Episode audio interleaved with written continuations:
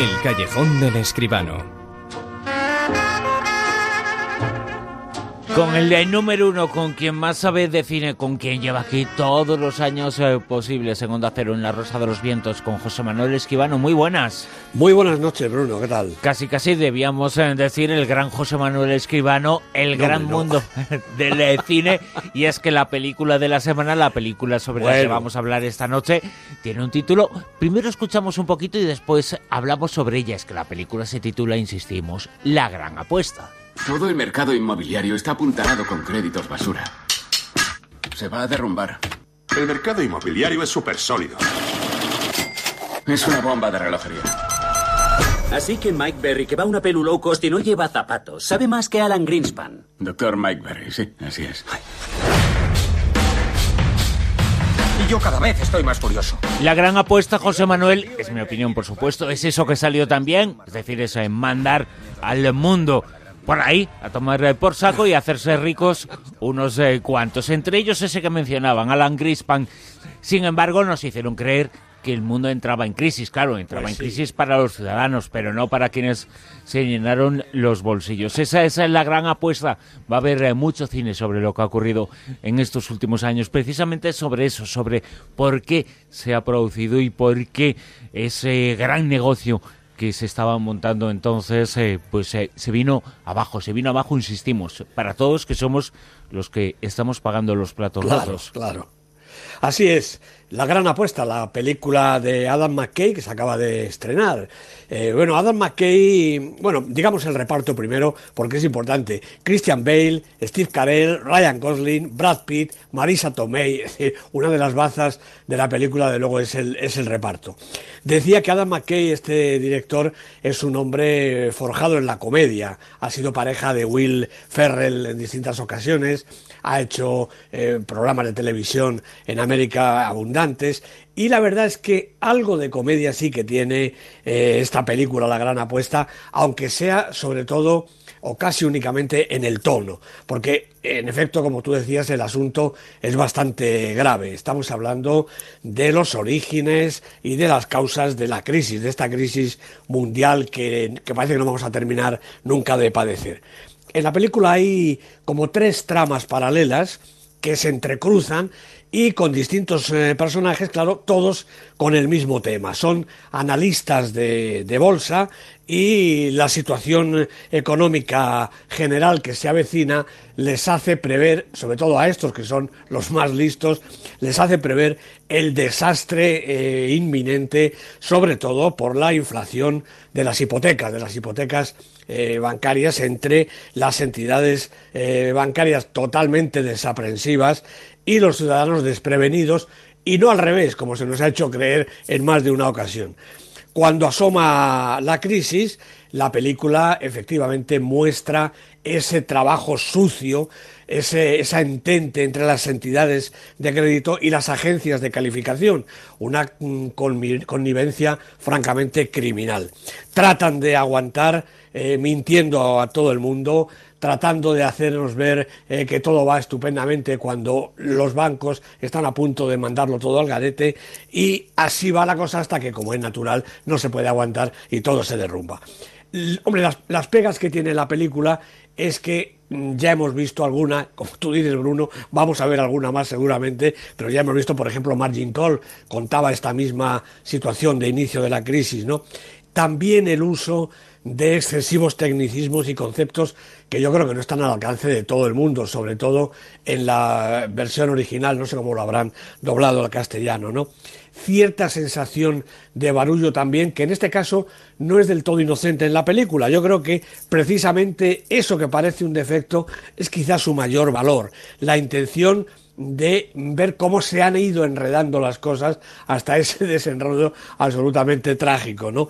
La película tiene desde luego la intención de ser objetiva, de ser realista y no dejar resquicio ni a la duda ni al engaño. Y desde luego entre las bazas principales, como decía antes, las interpretaciones. Christian Bale está que se sale, como suele decirse, una interpretación verdaderamente genial, ¿no? Eh, eh, Steve Carell también, Ryan Gosling, incluso Brad Pitt en un registro bastante distinto al suyo habitual. La película es, en resumen, un análisis implacable con todos los culpables al, eh, con la cara descubierta para que podamos entender esta lección y si es posible que no se repita. Eh, por supuesto, es la película de la semana, la gran apuesta, la película de la semana en el Super 10, el super10.com, que recomendamos a todas las semanas aquí a nuestros oyentes, en donde están todas esas películas sobre las que ahora hablamos. Es en la lista que une todos los eh, factores y que sitúa esta semana en el puesto número 10. Bueno, pues bajando dos puestecitos en su cuarta semana, aquí está Steve Jobs, la película de Danny Boyle, con un estupendo Michael Fassbender. En el 9. Primera semana para la juventud, la película de Paolo Sorrentino estaba fuera de la lista, estaba en el 14 la semana pasada, ahora ha llegado ya al Super 10 con unos inmensos Michael Caine y Harvey Keitel de protagonistas. En el 8. Eh, Alvin y las ardillas dicen que fiestas sobre ruedas. La película de Walt Becker, yo no sé las veces que hemos visto ya a los muñequitos estos. Fíjate, Bruno, fue la película más vista en el fin de semana. Mm, yo creo que algo no funciona muy bien en nuestro cine y en nuestro público, la verdad. En el 7. El hijo de Saúl, la película tremenda sobre el holocausto, un punto de vista realmente especial. Estaba en el puesto 6, ha bajado un puestecito en su segunda semana. En el 6. La chica danesa, también bajando un poco en su segunda semana, la película de Tom Hooper con un fantástico Eddie Redmayne de protagonista. En el puesto número 5. Pues repite posición Taxi Teherán, esta película que se ha hecho Jafar Panahi, el director iraní, él solo con su taxi y sus amigos. Una auténtica maravilla. 16 semanas en el Super 10. En el 4. 45 años. Ha bajado también un puesto en su séptima semana la película de Andrew Haig. En el 3. Los Odiosos 8 no ha aguantado, ha bajado también un puesto. Segunda semana para la película de Quentin Tarantino con Samuel L. Jackson, Kurt Russell, todos los amigos de Tarantino en la película. En el 2. Pues como decíamos hace un momentito, la película de la semana, la gran apuesta directamente a este puesto número 2. Eso demuestra que la película, desde luego, tiene calidad y tiene importancia. Adam McKay, como decíamos hace un momento, es el director, Christian Bale, Steve Carell, algunos de los protagonistas. Una gran apuesta, nunca mejor eh, dicho, una gran eh, subida, una gran entrada en el puesto número 2, amenazando a quien está en el puesto número 1 pues por octava semana consecutiva El puente de los espías de Steven Spielberg con Tom Hanks, Mark Rylance, una película una película de Spielberg, con eso está dicho casi todo. Y los eh, premios, eh, estamos en esa temporada, se entregan premios eh, cada semana. Esta, entre otros, los premios Fotograma. Sí, por lo menos sabemos ya algún avance de los premios Fotograma y la beneficiada de momento es Truman, la película de Seth Guy que se consagra, yo diría que incluso junto con la novia, como la gran triunfadora de la temporada. Va a recibir el Fotogramas de Plata de este año en la votación de la crítica especializada. En esta ocasión de los fotogramas, el premio homenaje va a ser para Marisa Paredes y lo que no hay todavía es premio para los intérpretes, pero sí sabemos los nominados. Los han elegido los lectores y son Penélope Cruz por Mamá, Inma Cuesta por La novia, Natalia de Molina por Techo y Comida en cuanto a las eh, señoras y señoritas y Javier Cámara por Truman, Mario Casas por Palmeras en la nieve y Dani Rovira por Ocho apellidos catalanes por la parte masculina. Los lectores tendrán que elegir también la mejor película desde el punto de vista de ellos. Las nominadas son Truman, Palmeras en la nieve y Ocho apellidos catalanes. Y fíjate, Bruno, una noticia. Este próximo lunes, dentro de unas horas, se entregan también otros premios, los más antiguos, las medallas del CEC.